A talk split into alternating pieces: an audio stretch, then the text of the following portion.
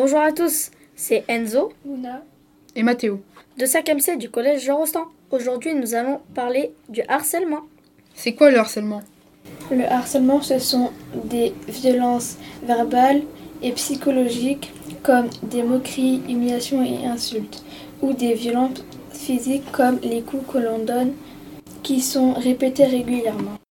Les personnes concernées sont les élèves et les adultes. Les problèmes soulevés sont les phobies, troubles du sommeil, dépression, isolement ou pire, 23% des élèves ont déjà pensé au suicide et les harceleurs agissent car ils n'aiment pas les personnes.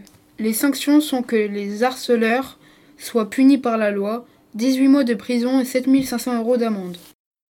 Si vous êtes témoin ou victime de harcèlement, parlez-en à des proches ou appelez le 3020. Vivons en harmonie avec nos différences. Aimons-nous tous ensemble.